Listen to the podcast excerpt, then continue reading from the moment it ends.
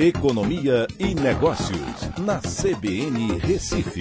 Oferecimento Cicred Recife e Seguros Unimed. Soluções em seguros e previdência complementar.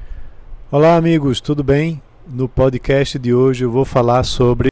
O prêmio Nobel foi anunciado de economia e chamou a atenção para os estudos sobre o mercado de trabalho. Foram três ganhadores: o David Card, o Joshua Engrist e o Guido Imbens e eles foram premiados é, com é, contribuições importantes, principalmente na questão metodológica da análise da relação de causa e efeito. Né? O CARD estudou o impacto da imposição de leis de salário mínimo e de imigração de trabalhadores nas taxas de desemprego. Contradizendo a teoria tradicional, seus resultados indicam que não há aumento de desemprego quando o salário mínimo é elevado, ou quando mais imigrantes entram no país. Bem, isso aí eu, é, eu tenho minhas, meus questionamentos em relação a isso, mas como eu não sou ganhador de prêmio Nobel, eu estou apenas relatando os resultados do estudo dele.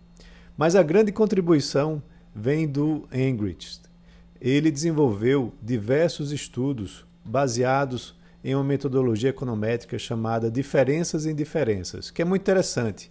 Nessa metodologia, você compara grupos, de, é, grupos distintos ao longo do tempo para determinar o impacto de uma política econômica em um desses grupos, por exemplo.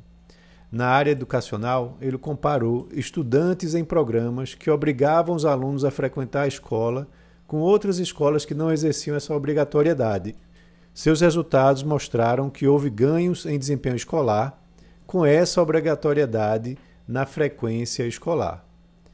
Na economia do trabalho, aí vem a sua grande contribuição, o Engrist comparou o comportamento e os retornos em níveis salariais de trabalhadores que foram veteranos de guerra comparados àqueles que não foram para a guerra.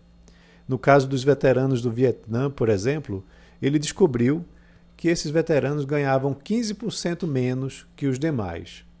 Essas contribuições metodológicas de Engrist e de Imbens mostraram que experimentos naturais são uma rica fonte de conhecimento.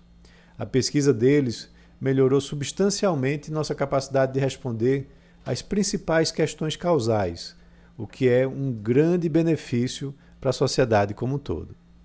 Então é isso, um abraço a todos e até amanhã.